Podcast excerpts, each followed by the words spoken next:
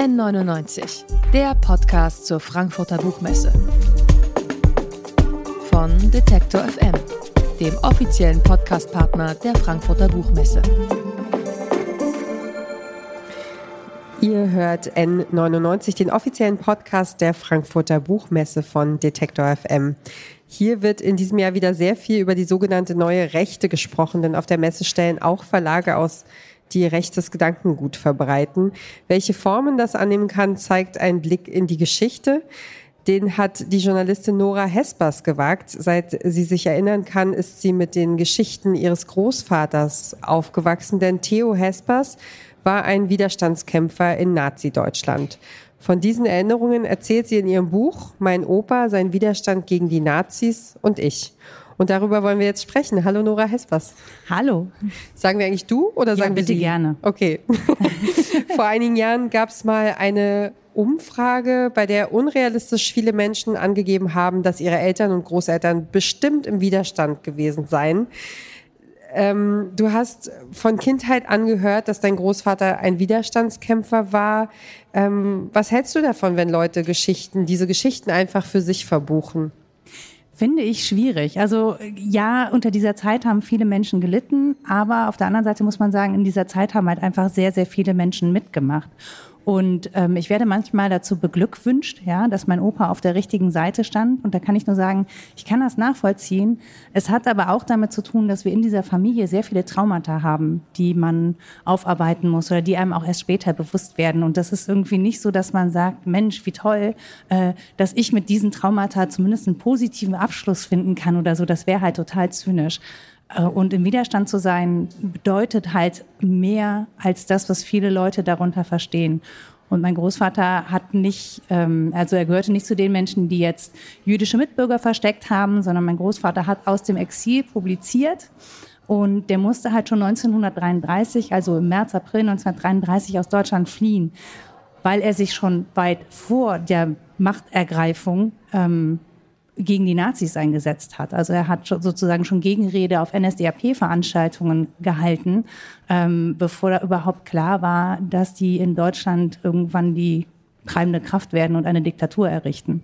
Und ich finde, das ist nochmal was anderes, wenn jemand schon so lange Widerspruch erhebt gegen das System und gegen diese Gedankenwelt, als wenn man sagt, ja, meine Großeltern waren auch im Widerstand. Das ist äh, schwierig. Das ist die eine Seite. Die andere Seite ist, ähm, dass das, was wir als Widerstand kennen und feiern, auch schwierig ist. Also wir haben eine sehr seltsame Vorstellung grundsätzlich von Widerstand. also so ein Gut und Böse Ding eigentlich am Laufen, oder? Ja, und wir erzählen Widerstand auch erst ab 39. Also ne, Georg Elser ist so erst in den 90ern dazugekommen, aber den kennt man inzwischen wegen seinem Attentat auf den Bräukeller, weil er ja versucht hat, Hitler zu ermorden, um den Krieg zu verhindern. Und dann kennen wir die Geschwister Scholl und Stauffenberg. Und das ist aber alles weit nach Kriegsausbruch. Das heißt, wir erzählen überhaupt nie die Verfolgungsgeschichte vorher zwischen 33 und 39, sondern wir erzählen Widerstand ab ähm, ja, den Tagen, wo Hitler und seine Mit Macher, ja, den, den, also Europa mit Krieg überzogen haben. So.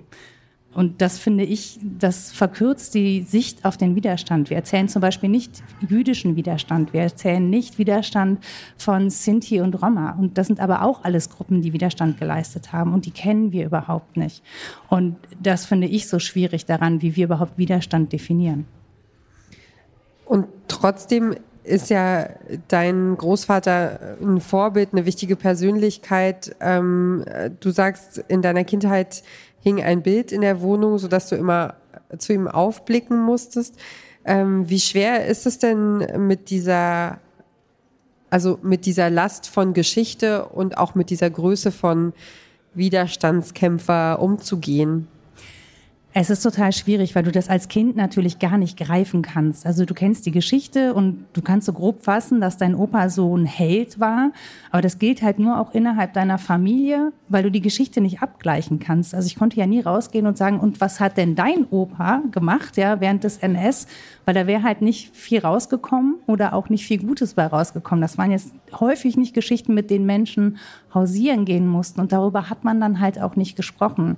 Das heißt, ich habe nicht richtig erfassen können, welche Bedeutung hat das eigentlich in der Außenwelt, was mein Opa so gemacht hat. Und auf der anderen Seite muss man ja froh sein, wenn man nicht in einer Zeit lebt, in der man durch solche Taten zum Held oder zur Heldin werden muss. Ja? Das heißt, du kannst das nicht wiederholen. Und du willst es auch gar nicht wiederholen. Gleichzeitig willst du aber auch nicht weniger mutig und tapfer sein als dieses große Vorbild in der Familie. Ähm, und ich erreiche dieses Ideal nie.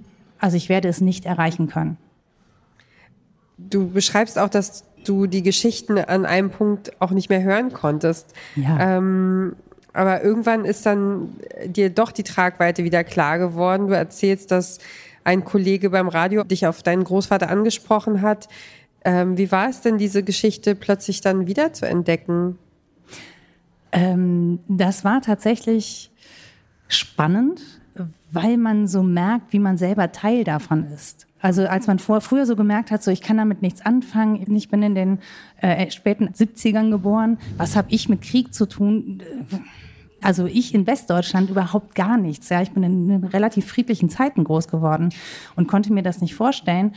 Und mein Großvater über diesen Einwurf wieder als Menschen zu entdecken zum Beispiel, war total spannend. Ne? Also auch diesen, diesen Helden vom Podest zu holen und zu einem normalen, greifbaren Lebewesen zu machen, mit dem man sich im Zweifel vielleicht doch mal hier und da vergleichen kann.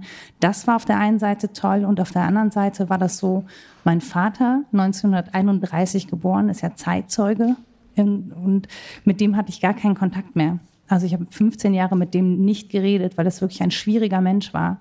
Und über die Geschichte und die Erinnerung an meinen Großvater haben wir eine Ebene gefunden, auf der wir sprechen konnten. Und das fand ich, das war wirklich ein Gewinn. Also wir haben angefangen zu sprechen, da war mein Vater schon 83 und wir haben die letzten dreieinhalb Jahre eigentlich dazu genutzt, das festzuhalten an dieser Geschichte, was noch für mich festhaltbar ist. So, man kann nicht ein ganzes Leben in Interviews erzählen. Das funktioniert halt leider nicht, muss man sagen. Ähm, ja. Aber das Schöne daran ist ja, dass du sozusagen das nicht verpasst hast, äh, diese Geschichte für dich mitzunehmen, weil, also wir hatten hier ein Gespräch mit Christian Dittloff, der gesagt hat, diese, äh, da sind beide Eltern gestorben und er hat äh, darüber ein Buch geschrieben über die Trauerarbeit und so. Und und diese diese Bücher, ähm, Opa erzähl mal, Oma erzähl mal oder Mama erzähl mal, ähm, dass das überhaupt nicht so richtig funktioniert, jemandem so ein Buch in die Hand zu drücken und dann äh, schreibt er da seine Erinnerungen rein und dann kann man das selber irgendwie mit sich tragen. Und deswegen finde ich das eigentlich einen ganz schönen Gedanken zu sagen, du hast es trotzdem nicht verpasst, das für dich zu haben. So. Ja, und es war natürlich auch eine Möglichkeit, mich mit meinem Vater irgendwie so auszusöhnen auf eine gewisse Art und Weise, weil eigentlich für mich war der gestorben und wir haben sozusagen eine Bonuszeit gekriegt. Und die haben wir nicht damit verplempert, uns zu streiten über das, was uns entzweit hat, weil es hätte ja auch gar nichts gebracht. Man kann es ja nicht wieder kitten, sondern wir haben es genutzt, uns anzunähern über etwas, das uns verbindet, nämlich die Geschichte von meinem Großvater. Und ähm, mir hat es geholfen, zumindest besser zu verstehen, was denn die Traumata waren von meinem Vater und wie das alles miteinander zusammenhängt und warum mich das so belastet. Also und dass es mich auch belastet und dass es mich auch gerechtfertigt belastet. Also ich bin jetzt nicht, man hat ja manchmal das Gefühl, man bildet sich das so ein, ne? weil man einfach so weit davon weglebt. Aber es, ich kann das feststellen und es ist halt einfach da und darüber sprechen zu können, ist einfach total hilfreich. Und gibt's denn, äh, wenn wir nochmal an deinen Großvater denken, gibt's da irgendwelche Taten oder Gedanken oder irgendwas, was dich überrascht hat oder gerührt oder was du für dich behalten hast? Nee, die, die eine Geschichte, die kenne ich natürlich schon immer, dass mein Großvater ähm, deswegen tatsächlich am Ende gestorben ist, weil er seine Familie nicht verlassen wollte. Also er hätte ein Schiff nehmen können nach Großbritannien, das ihn rettet, äh, hätte aber seine Familie nicht mitnehmen dürfen und ist deshalb umgekehrt und dann nicht mehr aus Belgien rausgekommen. Genau. Und das, ja, das schnürt einem dann gleich zu. Das ist ganz schlimm. Also das ist auf der einen Seite ganz schlimm, aber es ist natürlich auf der anderen Seite auch eine, eine heldenhafte Entscheidung an sich, das so zu entscheiden. Ne? Zu sagen, ich lasse meine Familie nicht im Stich, weil die weil ich Angst habe um die, weil die vielleicht nicht klarkommen und dann bleiben wir halt zusammen und dass das am Ende, ja, deswegen bekommen sie ihn dann halt in die Finger und können ihn am Ende auch ermorden.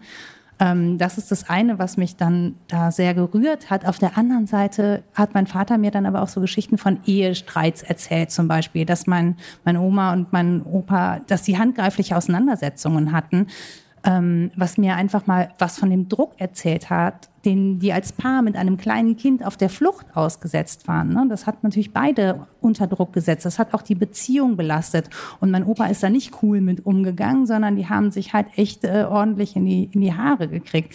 Oder ähm, zu wissen, dass mein Großvater, obwohl er ein gläubiger Katholik war, mit der Ehe das irgendwie nicht so genau genommen hat und dann eine außereheliche Beziehung geführt hat und ähm, dann aber später angibt, das wäre im Einvernehmen passiert. Also meine Oma und mein Opa haben wohl gemeinsam entschieden, dass sie sich jeweils andere Partnerinnen und Partner nehmen können.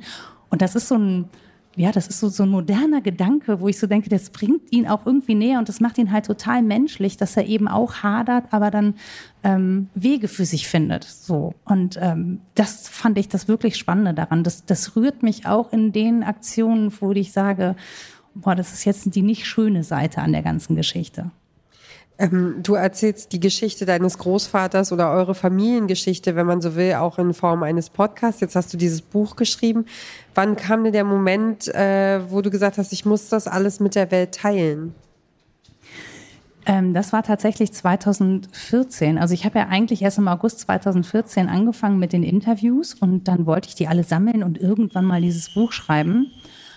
Und dann kam aber Pegida und dann dachte ich so, Nee, also das, Leute, das geht nicht, was ihr da macht. Das finde ich ganz schlimm. Das hat mich ganz hart getriggert. Es hat auch Angst ausgelöst in mir und ich wollte da aber nicht einfach nur zugucken. Und dann ähm, das ist natürlich ein bisschen größenwahnsinnig, ne? Habe ich gedacht, komm, ich erzähle jetzt eine Geschichte.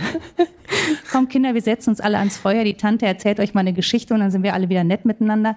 So. Aber ich dachte, wenn man die Geschichte erzählt, wo das hinführt, was da anfängt, ne? Wenn man sagt, der Weg, wenn ihr den weitergeht, dann führt er genau dahin, ja? Ähm, das war mir wichtig. Und es gibt Menschen, die sich das anhören und dann sagen, das ist gut, das präsent zu haben und sich darüber Gedanken zu machen, wo das endet, wenn man in so einer Form anfängt, mit Menschen umzugehen. Das Buch hat ja trotz dieser wirklich äh, schweren Thematik einen ganz leichtfüßigen Ton. Ähm, war das schwer, diese Erzählhaltung dafür zu finden? Äh, nee, gar nicht. Mein Problem ist ja, dass ich immer denke, so, oh, das ist so unliterarisch, Nora. Andere Leute könnten tolle Worte dafür finden und ich plapper da so vor mich hin und erzähle halt da so meine Geschichte. Aber meine Hoffnung ist natürlich auch, dass Menschen das lesen und rezipieren können. Also, dass es einfach niedrigschwellig ist im Sinne von, ich kann es so lesen, als würde die Person mit mir am Tisch sitzen. Und das fällt mir deswegen, glaube ich, nicht so schwer, weil ich als Hörfunkjournalistin natürlich gewohnt bin, so zu schreiben, als würde man das sprechen. Ne? So, ähm, und ich Vielleicht, Vielleicht fällt es gerade schwer, äh, nicht so zu schreiben. Du hast es ja gerade angedeutet, dieser literarische große Ton ist wahrscheinlich auch schwieriger, wenn man ja, da jeden muss man Tag sich kurze auch mit Sätze Leuten schreibt. messen, ehrlich gesagt. Da muss man sich natürlich mit ganz großen Autorinnen oder Autoren messen. Vielleicht habe ich einfach ähm, das gescheut und habe gedacht, nee, den Konkurrenzkampf, den nehme ich gar nicht erst auf. Ich mache hier da so mein Ding. Wenn wir mal, also Geschichte ist ja auch ähm, ganz eng verknüpft mit dem, was wir in der Schule lernen.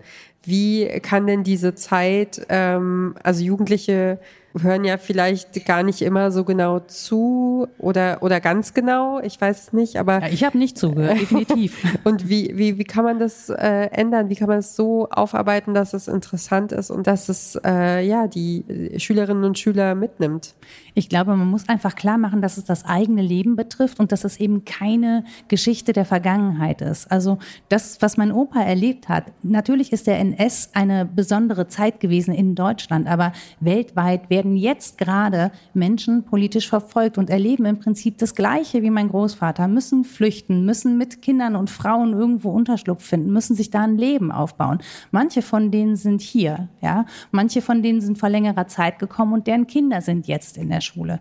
Ich finde es immer so schwierig zu sagen, der NS, das ist so eine deutsche Geschichte und das geht nur deutsche Kinder was an und die anderen lassen wir außen vor. Wir können diese Geschichte als Analogie benutzen und einfach versuchen, viel mehr Menschen damit einzubeziehen nachvollziehen. Und das ist eine Geschichte, die steht für sehr viele andere Geschichten, die es jetzt und heute auch immer noch so gibt.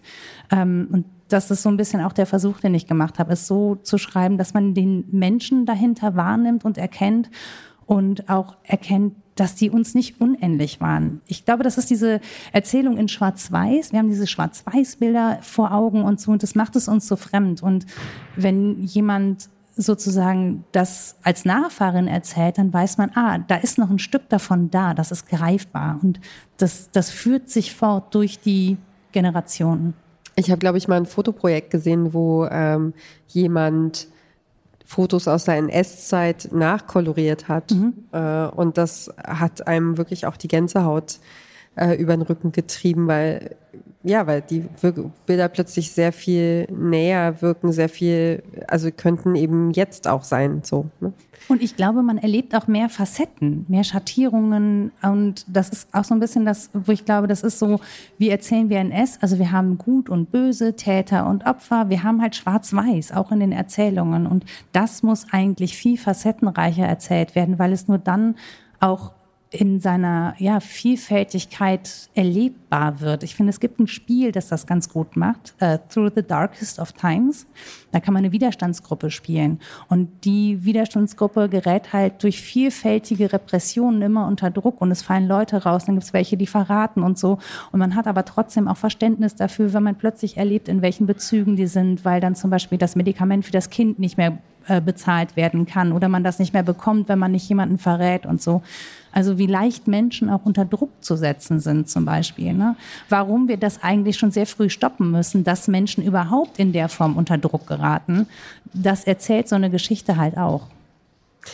Ähm, viele sagen, wenn sowas, sowas nochmal passieren würde, sie würden ja dagegen halten. Nun beschreibst du ja auch in deinem Buch die aktuelle Gefahr von rechts. Wie schätzt du dich selbst ein? Würdest, würdest du wie dein Großvater in den Widerstand gehen oder bist, wärst du so mutig? Also, oder wäre das überhaupt richtig? So mutig zu sein? Ich weiß, also ehrlich gesagt weiß ich es nicht. Das Problem ist, warum wollen wir warten, bis wir so mutig sein müssen?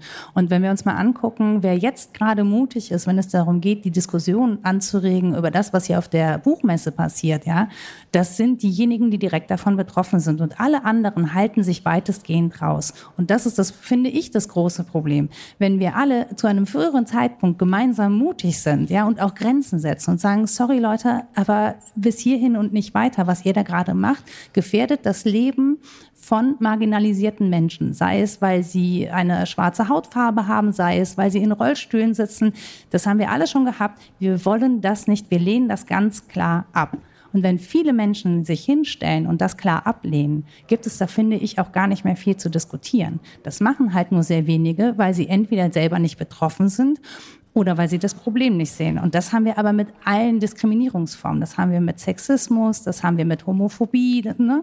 So und das, was mir persönlich fehlt, ist eine Gesellschaft, die eine große Einigkeit ähm, hat darin, dass wir Menschenrechte schützen. Und zwar alle zusammen. Und zwar so, wie es eben auch im, im Grundgesetz verankert ist, ja, so wie es die UN-Menschenrechtskonvention vorschreibt. Und das sehen wir nirgendwo gerade. Und ich finde, diese, allein das wird gerade so häufig verraten und es ist so wenig Widerspruch dagegen. Wenn wir da schon mal anfangen würden, ja, dann wäre schon viel gewonnen. Und dann müssen wir uns eigentlich die Frage nicht stellen, wie würden wir uns eigentlich verhalten, wenn wir in eine Diktatur geraten, ja. Ähm, könnten wir uns einfach jetzt verhalten, ja, könnten, quasi. Genau, wenn wir uns einfach jetzt positionieren und auch dafür sorgen, auch im persönlichen Gespräch. Es müssen ja gar nicht immer die radikalen Diskurse sein, die da im Großen geführt werden. Wir können uns doch auch mit Freunden, Bekannten, Verwandten Verwandten ähm, unterhalten und einfach erklären, warum es so wichtig ist, ja, diese Menschenrechte zu achten und warum es die überhaupt gibt und wie es dazu gekommen ist, dass wir uns dafür entschieden haben, als Gesellschaft ähm, uns solidarisch zu erklären mit marginalisierten Menschen, weil das macht daran nicht Halt. Ja, das sind nur die ersten Indikatoren. Das sagt Nora Hespers. Ihr Buch Mein Opa, sein Widerstand gegen die Nazis und ich ist bei Surkamp Nova erschienen, hat 440 Seiten und kostet 20 Euro. Ganz herzlichen Dank für das Gespräch. Danke, dass ich hier sein durfte. N99, der Podcast zur Frankfurter Buchmesse. Von Detektor FM, dem offiziellen Podcastpartner der Frankfurter Buchmesse.